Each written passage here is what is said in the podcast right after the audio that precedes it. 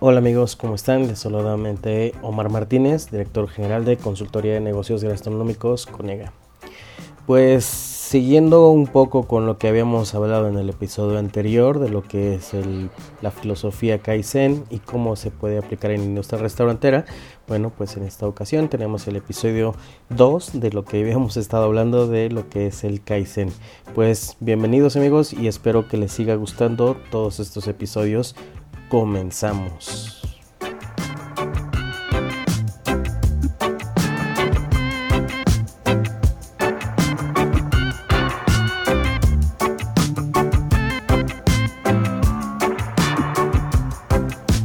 Como veníamos hablando en el episodio anterior, que estábamos sobre los principios, la filosofía, y una de las cosas en, de los objetivos, o más bien una de las cosas que eh, el Kaizen quiere provocar, es el control total de calidad.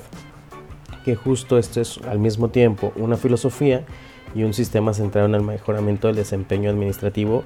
Y ojo, cuando me refiero al sistema administrativo, me, refiero al sistema de gestión global, es decir, de cómo operamos nuestro restaurante. No nada más tiene que ver y no nos centremos solamente en decir administración, ah, entonces los de cocina acá fuera, los de piso acá fuera.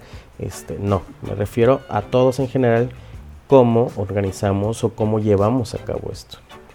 Pero para poder tener un control total de calidad, también debemos no nada más eh, producir eh, platillos preciosos de muy buen sabor, sino también tenemos que llevarlos y atender correctamente a los clientes. También debemos cumplir perfectamente con las entregas de delivery tenemos también que, cumplir con las entregas de, o con la gestión de las plataformas. También tenemos que hacer que nuestros productos sean presentados perfectamente en los empaques de delivery y no nada más en los platillos del restaurante. Esto es control total de calidad. Estás hablando de que el control del control total del control de la calidad va a ser en todos los aspectos que hagamos diariamente. Pero para el control total de la calidad la primera preocupación y la más importante gira en torno a la calidad de las personas. Y no habla de que si son buena onda, si son, eh, son mala onda, buenas personas o no, tienen buena personalidad no tiene nada que ver con ello. Tiene que ver en lo que el personal considera que es calidad, que nosotros tengamos que homologar, que aunque hemos visto en otros episodios hablar del tema de calidad con los clientes es subjetivo, el tema de calidad con nuestros empleados es otra onda. Aquí sí tiene que haber una homologación con lo que quiere la empresa. Entonces, esto es precisamente instalar calidad en la gente.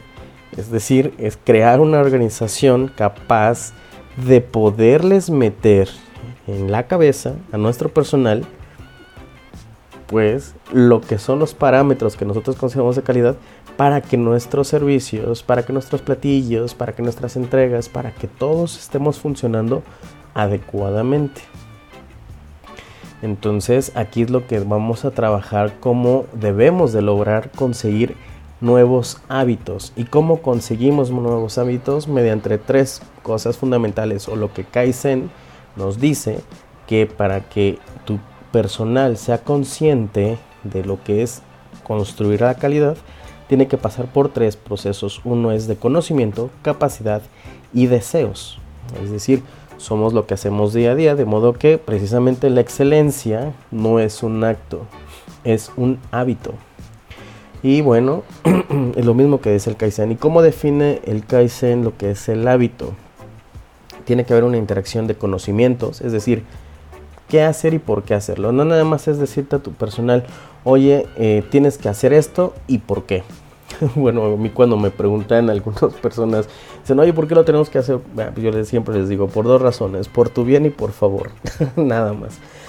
Pero en esta ocasión sí tenemos que decirle a nuestro personal qué hacer. Esto es darle conocimientos, es qué hacer y por qué es fundamental. Eso es como, ¿se acuerdan de lo que les hablaba de lo que era el método de, entrenamiento de, de, Starbucks? Era precisamente el, soft y el hard, ¿no? Ese es el soft. Es qué hacer y por qué. Así sencillito. ¿Cómo vas a hacer el corte? ¿Cómo vas a meter una venta? ¿Cómo vas a hacer el cierre lote? ¿Cómo vas a hacer el platillo? Es decir, qué hacer y por qué. Es decir, ¿cómo vamos a hacer el platillo? Ahí está la receta estándar. Eh, ¿qué, eh, qué, vas a hacer con este la mm, el, tema de, de, lo que es el escamochado, en fin, todo ese tipo de pequeños detalles. ¿Cómo, ¿Qué vas a hacer? ¿Vas a lavar los baños? ¿Y, por qué? Pues porque tiene que quedar limpio, porque tienes que, porque parte de nuestros estándares es que nuestros baños estén completamente limpios. Vamos a sanitizar las mesas, ¿por qué? Bueno, porque la, la, reglamentación actual nos dice que todas las mesas tienen que estar sanitizadas, desinfectadas, tienes que hacer esto y por qué. Y ahora vienen las capacidades, es el cómo. Y para ello, entonces debimos haber desarrollado procesos de de cómo hacer las cosas. En el caso del cocinero, ¿qué tienes que hacer? Tú tienes que cocinar y a veces vemos así, ¿no? Lo que eh, su manual de, de, producción, lo dicen, o manual de, de, manual del puesto, cocinero. ¿Qué tiene que hacer el cocinero? Pues cocinar, hacer que los platillos estén presentables para el chef, no sé qué, para mandarlos al piso de ventas o los de delivery, en fin. Ahora viene el cómo y tenemos que decirle las capacidades, es decir, la metodología, el know-how. ¿Cómo vamos a hacerlo? Ah, bueno, pues, ¿cómo vas a hacer esto? Vas a hacer huevo la mexicana. ¿Cómo lo vas a hacer? De esta manera. Hay miles, millones de veces de maneras como hacerlo, pero en nuestro restante a nosotros nos funciona esto. Ya viste que estamos homologando lo que es la calidad. No me interesa cómo lo sepas hacer tú, no me interesa cómo lo haga el resto. Aquí lo hacemos de esta manera. Eh, te estoy dando el cómo. En, muchos, en muchas pymes lo que notamos es que dicen, no siempre les digo el cómo porque ellos ya lo saben hacer. A veces ese es uno de los grandes problemas y por eso el Kaizen lo toma en cuenta porque obviamos, obviamos cosas que a lo mejor nosotros tal vez decimos, ah, ya lo deben de saber. Y si no lo saben, ¿qué vamos a hacer? Y si no lo saben y tú no lo estás considerando, entonces quién es el que está en riesgo. ¿Te acuerdas de los análisis de costo-riesgo? ¿Te acuerdas de los análisis de causa-efecto que habla el Kaizen? Es exactamente lo mismo. Tienes que estar haciendo pues todo este tipo de análisis. ¿Qué pasa si no le enseñas esto a tu personal? Pues nunca vas a homologar la calidad. Vas a tener calidades un día sí y el otro no. Y, y esto va a ser un caos. Y tu restaurante va a estar fluctuando como en una montaña rusa. Entonces, bueno, ya les dijimos qué hacer y por qué, ya les estamos dando las capacidades, esto es hacer el cómo.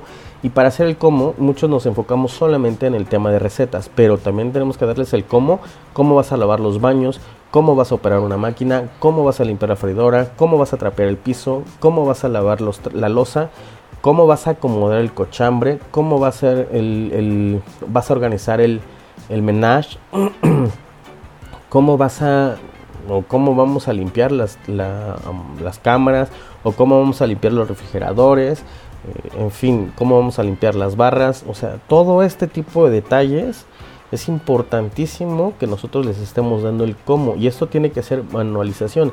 Si se dan cuenta, Kaizen y todo lo que hemos hablado muchas veces hablamos sobre procesos. ¿Por qué? Porque son importantísimos los procesos. Y ahora, ¿cómo darle también un extra para que se pueda fomentar, bueno, son los deseos, es decir, la motivación. Es decir, si tú haces esto, si tú creas el, huevo a la mexicana y lo haces como yo te lo estoy diciendo, con esta metodología y tenemos muy buenos resultados, ah, puede ver, esto va a haber un incremento de propinas que te van a beneficiar a ti directamente. O bueno, ya vemos todo el sistema de, recompensas que tenemos en la industria, ¿no? Eh, perdón, sigo con el tema del COVID, entonces, bueno, todavía eh, ahí me causa pequeños eh, resecadas en la garganta, pero una disculpa. Eh, ¿Por qué no, por qué no lo, no, no, el sistema a veces de recompensas, no hablamos tan tanto profundamente porque es muy subjetivo y ahorita con el tema de, de todas las nuevas aperturas no todos los restantes lo han podido hacer pero bueno, una de las mayores recompensas es precisamente que tengas trabajo, que, que haya trabajo, que los clientes sigan teniendo, viniendo a nuestro restaurante. Creo que por ahorita esa es el mayor recompensa que podemos tener, tanto dueños como empleados. Creo que esa es la mayor recompensa que podemos tener. La mayor motivación ahorita es el seguir teniendo un restaurante para poder seguir trabajando. Porque, bueno, pues como les hemos dicho, mucha industria cerró, muchísimos restaurantes, muchísimos amigos cerraron, entonces bueno, ahorita creo que la mayor motivación es hacer las cosas de una mejor manera porque la mayor motivación es que sigamos teniendo trabajo. Entonces, bueno, para nosotros, para, dice para convertir algo en un hábito, bueno, pues es necesario estos tres elementos, lo que es el, conocimiento del qué hacer y el por qué, la capacidad del cómo hacerlo y el deseo del por qué lo quiero hacer. Entonces, es importantísimo esto para que nosotros lo tengamos en cuenta a la hora de estar haciendo, no nada más cuando hablamos de hacer manuales de procesos, perdón, no es nada más porque lo necesito manualizar, sino porque le tengo que dar una metodología a mi negocio, porque le tengo que dar una manera de funcionar a mis empleados. Entonces, bueno, esto es importantísimo. Acuérdense que nosotros trabajamos con datos firmes, no con corazonadas. Y esto es importantísimo porque tenemos que hacer un sistema metodológico de cómo vamos a entender los conceptos de control de calidad. Es decir, qué es un, qué es el, cómo vamos a nosotros a identificar que tenemos o cuál es nuestro control de calidad. Bueno, cada uno de los otros procesos, ese es el control de calidad. Como dicen, si las cosas van bien, debemos haber, debe haber algo en los procesos que trabaja bien. Entonces hay que encontrarlo y seguirlo haciendo mejor. Y si hay algo que no está funcionando, bueno, el chiste es irlo cambiando. Y algo importante que todo el personal debe de conocer, sobre todo la resolución de problemas eh, para que no vayan en detrimento de la calidad. Esto es algo que es bien, bien difícil realmente que como a veces como dueños se los enseñamos, a veces no les enseñamos a resolver problemas. Pensamos que con el hecho de que ya manualizamos procesos, eh, ya, está resuelto. Pero una vez me dijeron, oye, ¿te aburres en un restaurante? No, todos los días son cosas distintas. todos los días van saliendo problemas diferentes, problemas que no habías visto. Entonces, si te das cuenta, el Kaizen es mejora continua. Es decir, ah, hay que, ¿sabes qué? Eh, mira, nunca nos había pasado este suceso entonces hay que modificarlo, hay que ver la manera de cómo no nos vuelve a pasar, en fin, todo este tipo de detalles. Nosotros tenemos que enseñar a la gente a cómo resolver problemas y para ayudarles a cómo resolver tenemos que darles herramientas, es decir, qué es lo que podría pasar, tenemos que hacer puntos críticos. Por ejemplo, cuando están hablando de estandarizaciones de recetas, eh, hablamos siempre cuando desde que, ah, bueno, eh, se tiene que licuar de esta manera, cortar de esta manera, hacerlo de esta manera, pero hay veces que dicen, oye, si lo picas nada más en este punto, por ejemplo, no sé, estamos batiendo algo, nada más un punto para acordar aquí, punto crítico, y es una acotación al proceso.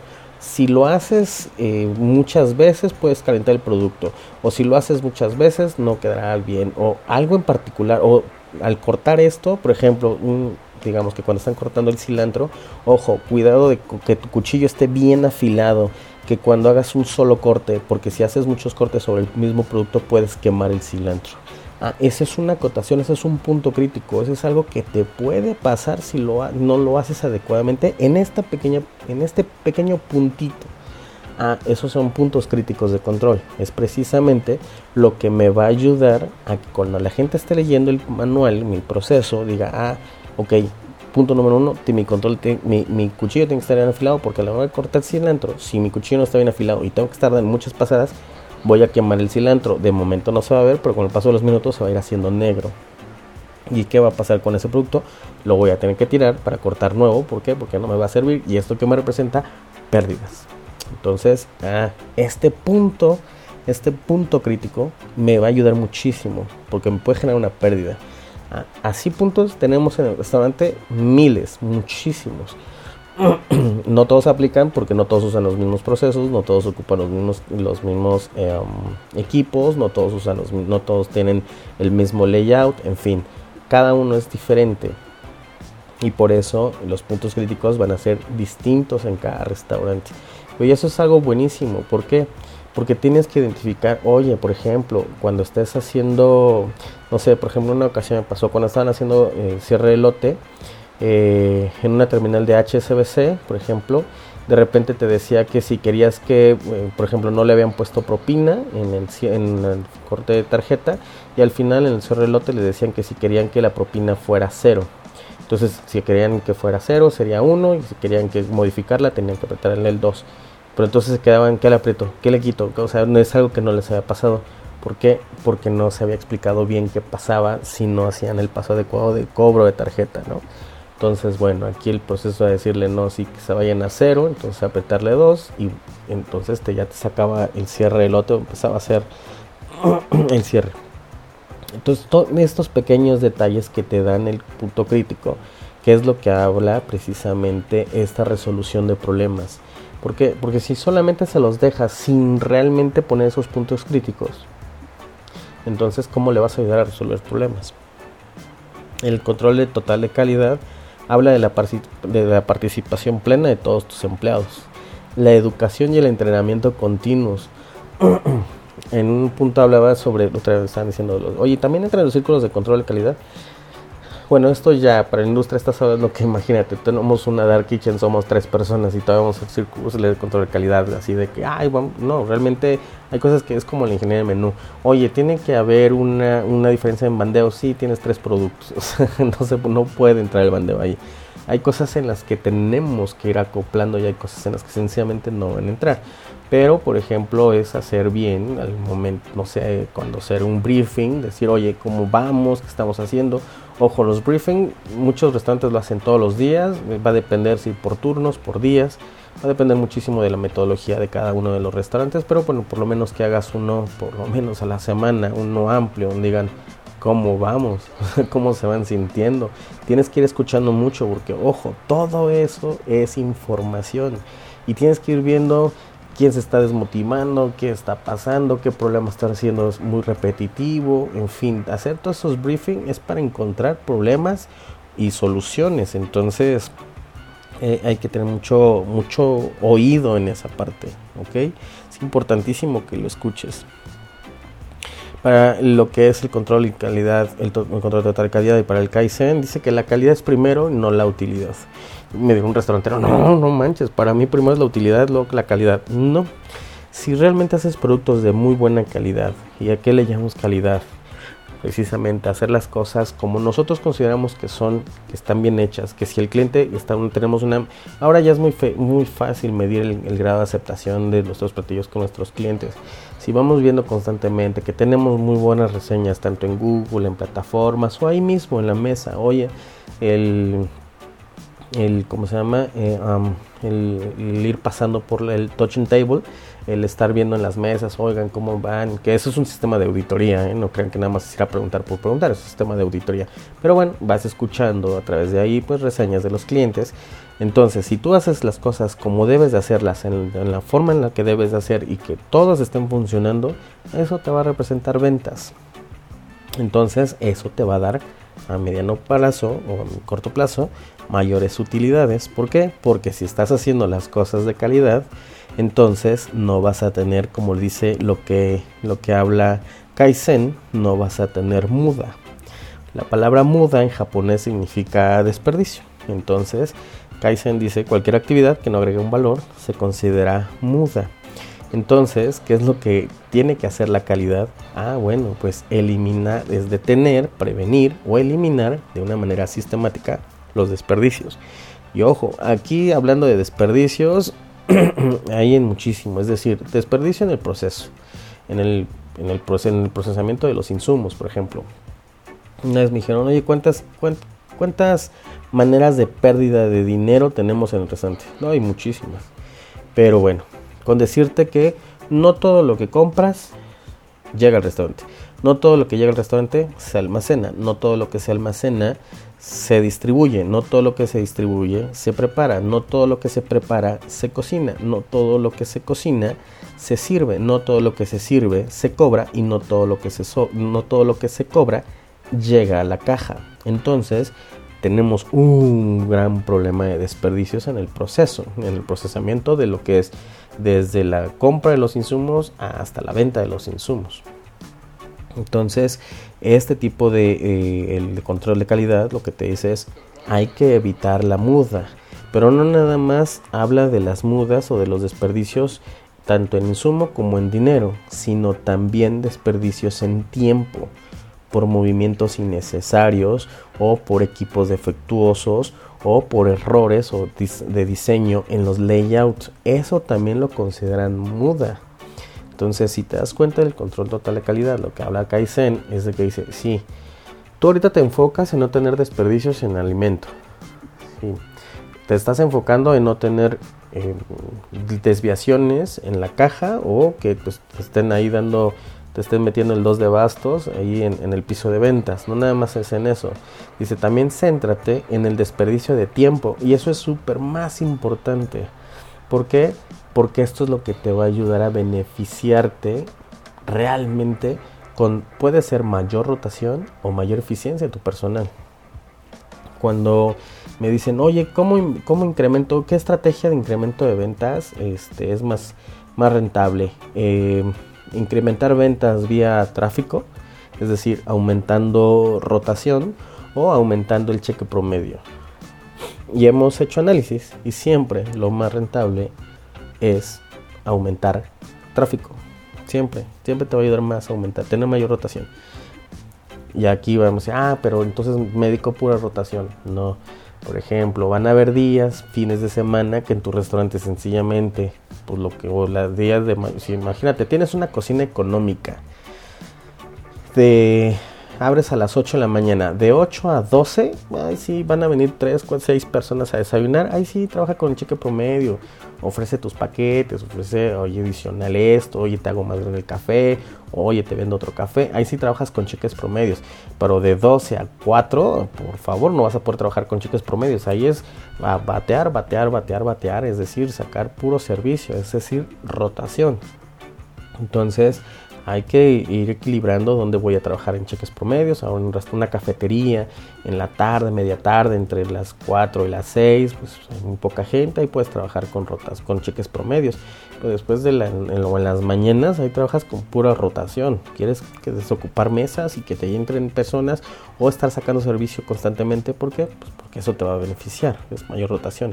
Entonces, em, por eso es importantísimo para el control total de calidad de decirte, oye, no nada más es el dinero, no nada más es el insumo, también, son, también son los tiempos.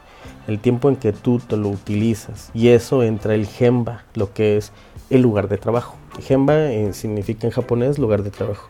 Y es precisamente donde considera el Kaizen o el Gemba, que es donde se agrega el valor. Es el Gemba es el lugar real, es donde realmente tiene el lugar la acción, es ahí donde se va a tener que centrarse. Entonces, si te das cuenta, control total de calidad lo que habla es como a macro y el Gemba nos vamos al micro, es decir, de lo, de lo general a lo particular. Y ahora sí nos vamos a ir centrando puesto por puesto y aplicar el, el Kaizen dentro del Gemba, es decir, dentro del lugar de trabajo. Ahora sí, específicamente en este puesto, cómo hacer de qué manera mejorar, cómo hacer eficientar tiempos.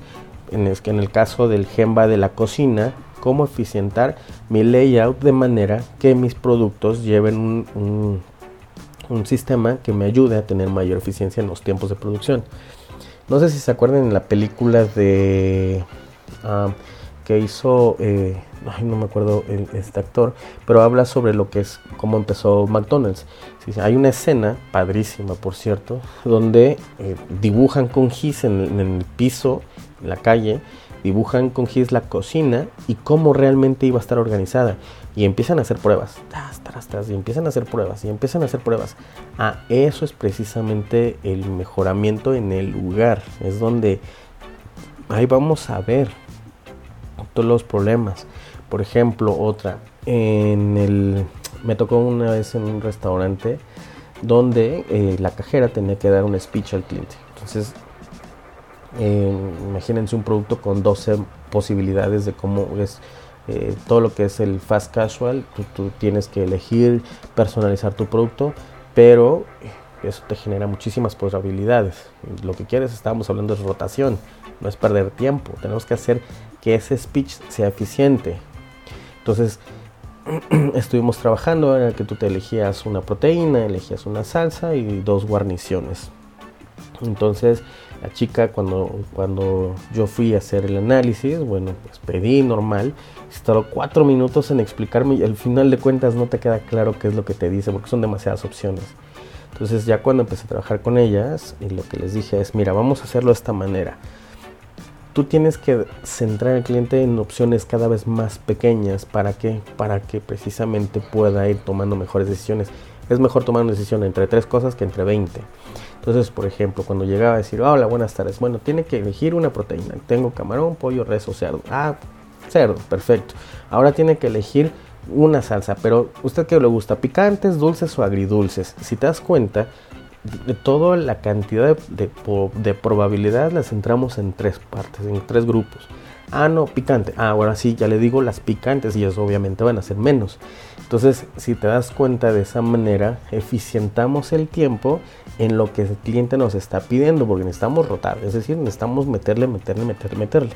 Ah, parte de lo que es trabajo en Gemba con el Kaizen es precisamente en el sitio, ahí con con la cajera, es cómo está haciendo su trabajo, analizar cómo está su trabajo, ver dónde podríamos estar haciendo esas mejoras continuas y aplicarlas dentro de los procesos. Y ese es eh, justo encontrar la raíz del, problema. Y por ejemplo en el Gemba lo que pasa es cómo puedes encontrar eh, las deficiencias o cómo resolver más bien las probables deficiencias es el, los cinco porqués, ¿no? El otro día me estaba diciendo, ah, es que tienes que preguntar cinco veces por qué para encontrar precisamente, pues, todos los problemas. Y sí, justamente cómo encontrar una causa fundamental, que habla el GEMBA, es que dice que más o menos alrededor del 90% de todos los problemas en el GEMBA pueden solucionarla inmediatamente si nosotros como administradores, dueños, chefs o personas que estamos supervisando vemos el problema e insistimos en abandonar, eh, abordarlos en el terreno, es decir, en in situ, es decir, en el GEMBA, es decir, ahí, justo tenemos que necesitamos ese entrenamiento sobre cómo emplear el Kaizen y qué papel debemos desempeñar precisamente nosotros como eh, administradores. Pero acuérdense que administradores es más un gestor, es decir, un globalista. Y el proceso denominado los cinco porqués es una herramienta precisamente fundamental para llegar a la auténtica y verdadera causa de los problemas. Y esto es muy sencillo, es un problema, eh, un problema que se surja es ¿Por qué? Entonces, sí, de hecho sí la hemos aplicado muchas veces y sí tiene muchos resultados. El... Cancelaron el pedido. ¿Por qué? Ah, es que este, el repartidor no llegó a tiempo. ¿Por qué? Ah, bueno, es que fíjate que, por ejemplo, este, pues cuando yo la, no sé, estábamos sirviendo, nos tardamos un poco en empacar ¿Y por qué te tardaste en empacar? ¿Por qué fue el problema de empaque? Este, ah, bueno, pues es que no teníamos las cajitas listas para poder empacar. ¿Por qué? Ah, pues porque hicimos mal el pedido, la requisición y no bajamos de almacén suficiente. ¿Y por qué hiciste mal eso? Mm, porque pues apenas estoy aprendiendo. Si te das cuenta, si yo me hubiera nada más quedado en el de Ah, por las cajitas. Ah, pues traigan más. No resolvemos el problema real. La persona no está capacitada. Y esto es cómo funciona el 5 por qué. Y esto funciona en, el Gemba, es decir, eso lo tienes que aplicar directamente en el lugar de trabajo. esto puede ser macro, micro, es decir, si puede ser el del departamento, puede ser en, el, justo con la cajera, con el mesero, con la hostess, con el con el ayudante o garrotero, con el cocinero, con el ayudante de cocina, con el auxiliar de cocina. En fin, esto ya es va dependiendo de cada uno. Entonces, si te das cuenta, el Gemba es, es trabajar el Kaizen en, en lugar de trabajo, es decir, en donde poder hacer que funcionen las cosas. Entonces, ¿y qué hay que hacer? Una vez que encontraste el problema, ¿qué es lo que tienes que hacer? estandarizar. ¿Qué significa? Que el gran problema no es la chica, el gran problema es, ya sea, si tengo un departamento de recursos humanos que me está metiendo la gente así, porque sí, entonces mi problema tengo en recursos humanos. Si soy un restaurante chiquitito, una dark kitchen que yo contrato, entonces mi problema es que yo no les estoy dando una muy buena inducción. Entonces mi, como mi estandarización es, a ver, sentarme, y para seguir teniendo trabajo, sentarme y decir, a ver, ¿de qué manera cuando la gente nueva vaya a entrar? y aquí es muy importante. Y una de las estandarizaciones que pudieran hacer en este caso en particular es, ¿qué día entró a trabajar la niña? No, pues entró un viernes. ¿Por qué entraría en viernes? ¿Por qué, ¿Por qué contratamos personas que entren en fines de semana? Ah, pues para que nos echen la mano, ¿no? Para que, pues, pues necesitamos manos. Es lo peor que podemos hacer, porque es darles mucha carga de trabajo a alguien que realmente no está capacitada, se va a equivocar, se va a frustrar y al final se va a terminar yendo porque va a sentirse que no es apta para el trabajo.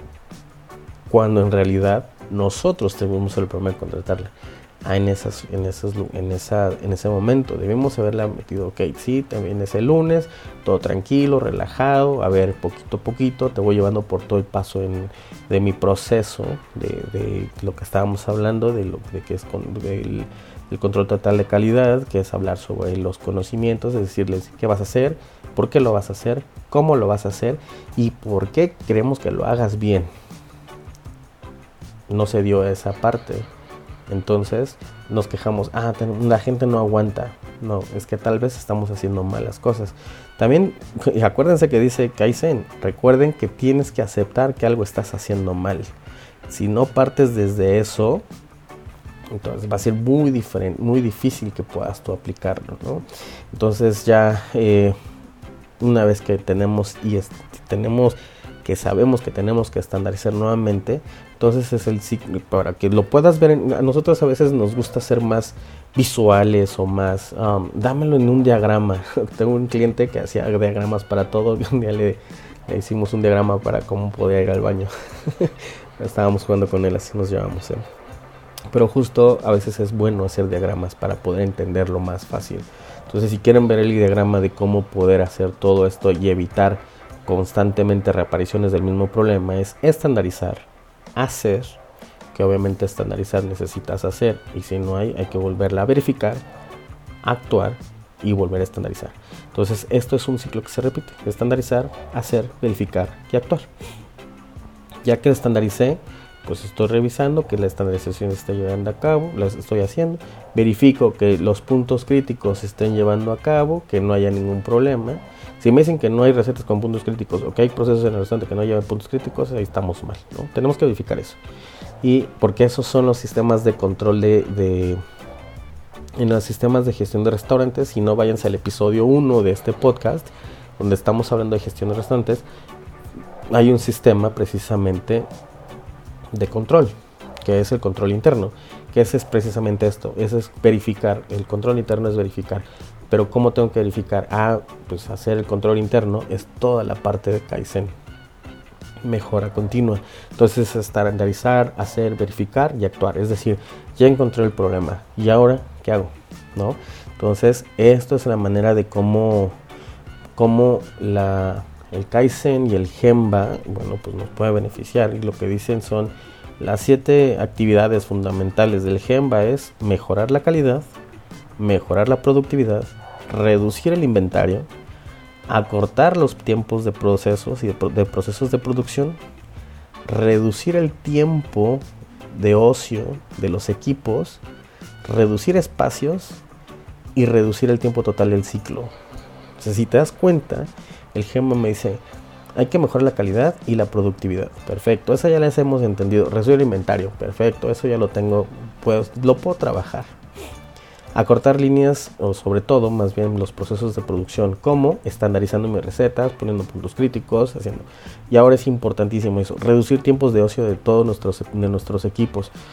Dicen, ¿y cómo le reduzco los tiempos de ocio de nuestros equipos? Es decir, ¿qué voy a hacer cuando no venda? Entonces sacan aquí, oye, ¿y las Dark Kitchens qué onda? Si de todos modos tenemos los equipos, tenemos el personal, pues podemos tener una, si en esta franja horaria que de todos modos abro, pues no estoy vendiendo, pues entonces ya sea que trabaje en dos, o trabajo en el sistema de marketing de, del restaurante, o trabajo con ellos para hacer esta reducción de tiempo, o me meto, es decir, con los mismos insumos, me pongo al chef, a ver chef, y de todos ya lo tengo, ponlo a pensar, a ver chef, necesito que te diseñes platillos porque vamos a vender a través de Dark Kitchen este tipo de, esta, esta línea de, no sé, este otro nicho de mercado, pero con lo que tengamos se puede hacer, no, pues que sí. ah, pues entonces eh, no tengan miedo a poder experimentar, por ejemplo, chilis, este, ¿cómo se llama? International Brands, que son los que operan, o más bien los que manejan chilis en el mundo, que aquí lo opera el SEA, pero bueno, es la marca de se llama International Brands. Por ejemplo, ellos cuando dijeron, oye, necesitamos que esto pues, se siga moviendo, desarrollaron una nueva marca que se llama Just, este, Wings, y ahí en México obviamente, y se preparan los chilis, ¿eh? y Alcea lo sigue manteniendo, se llaman Just Wings. Entonces, ustedes no tengan miedo de poder también hacer otras cosas, o sea, no tengan miedo de abrir otros nichos de mercado, porque créanme que no, eh, ¿Qué va a pasar? Imagínate que abres ese nicho de mercado, que tienes todos tus equipos, tienes tus personal, no vendes en esa franja área y quieres vender, es, no sé, este, flautas. ¿Qué pasa si no los vendes? sí, habrás perdido, pero ligera, pero tu tasa de pérdida va a ser realmente menor porque todos tienes a la gente, tienes todas las cosas. Es decir, el, en, los sistemas de... Eh, um, ¿Cómo me refiero en esto? De, en los estados de resultados tenemos una partida que se llama innovación y desarrollo, ¿no? Y es esa parte de poder innovar o desarrollar nuevos productos que pueda vender a través de otra plataforma que me pueda ayudar a hacer toda esta eh, dilución tanto de gasto como del tiempo de ocio de los equipos, es decir, ponerlos a trabajar. Entonces, reducir el tiempo realmente en el que no se está haciendo nada. si pierdes, tu tasa de pérdida será menor, pero bueno, al final de cuentas, pues, se puede hacer otra cosa. No tengan miedo a experimentar, desarrollar e innovar. No tengan miedo, háganlo. E incluso pónganse un este un presupuesto para hacer ello. ¿no? Es decir, a ver, chef, te voy a dar este dinero, necesito que te hagas esto, o te voy a dar estos insumos, necesito que te hagas otra línea de productos, man. ¿Por qué los voy a vender a través de otra plataforma? Eso es parte de innovación y desarrollo. No pierden nada, al contrario, ahorita la idea es ahorita es innovar, es, es, cambiar, es mejorar precisamente. Ok, y bueno, ya nos quedamos con esto para terminar este ciclo de lo que fue el Kaizen y lo que ha sido el Kaizen con el Gemba. Es el mejoramiento de la calidad acuérdense, da inicio a la reducción de costos. Importantísimo. Algo tan fácil como mejorar los, los filos de nuestros cuchillos nos va a llevar a evitar pérdidas de desperdicio en los cortes. Entonces, eso es una reducción de costo.